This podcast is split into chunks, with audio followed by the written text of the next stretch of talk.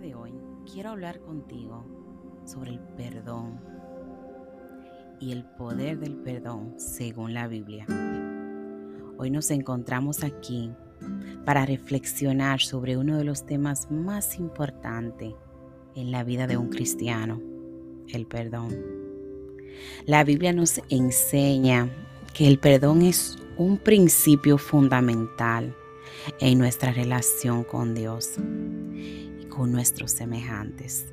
A lo largo de la escritura encontramos numerosos ejemplos de cómo el perdón transforma vida y trae reconciliación.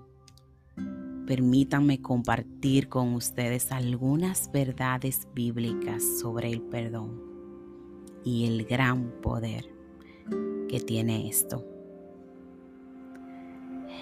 Número uno, Dios es el modelo supremo del perdón. En la Biblia encontramos que Dios es la fuerza y el ejemplo perfecto del perdón. El salmista nos recuerda en Salmo 86, 5 y dice así, pues tú, Señor, eres bueno y perdonador, grande en misericordia para con todos los que te invocan. A lo largo de la historia, Dios ha perdonado a personas pecadoras y ha restaurado las relaciones con ellos. Esto nos muestra que no importa cuán grandes sean nuestros pecados, Dios está dispuesto a perdonarnos si nos arrepentimos sinceramente.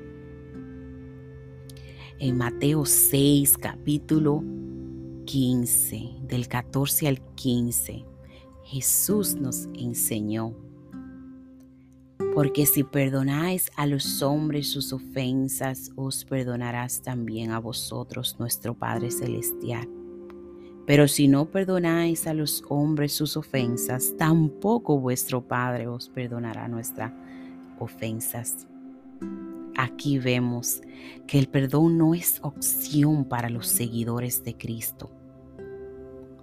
Es un mandato si deseamos experimentar el perdón divino en nuestra vida, debemos estar dispuestos a perdonar a aquellos que nos han ofendido. El perdón no solo beneficia a aquellos a quienes perdonamos, también a nosotros mismos. En Efesios 4, 31 al 32, el apóstol Pablo nos anima diciendo, Quítense de vosotros toda amargura, enojo, ira, gritería, maledicencia y toda malicia. Antes sed benignos unos contra otros, misericordiosos, perdonaos unos a otros, como Dios también os perdonó a nosotros en Cristo. Cuando perdonamos, dejamos la carga con el peso del resentimiento y la amargura y la experimentamos una libertad interior que solo puede venir a través del perdón. El mayor ejemplo de perdón lo encontramos en la cruz, donde Jesús pagó el precio por todos nuestros pecados y nos ofreció el perdón. A pesar de ser injustamente crucificado, Jesús pronunció estas palabras que se encuentran en Lucas 23, en el 34. Padre, perdónalos porque no saben lo que hacen. Jesús nos mostró que el perdón es posible, incluso en las circunstancias más difíciles y dolorosas. Si, si, somos seguidores de Cristo, debemos seguir su ejemplo y perdonar incluso a aquellos que nos han causado un gran daño para concluir con este tema. El perdón es un regalo maravilloso de Dios. Nos ofrece y nos llama a compartir con los demás. Cuando perdonamos estamos reflejando el amor y la gracia de Dios hacia nosotros, hacia aquellos que nos han herido.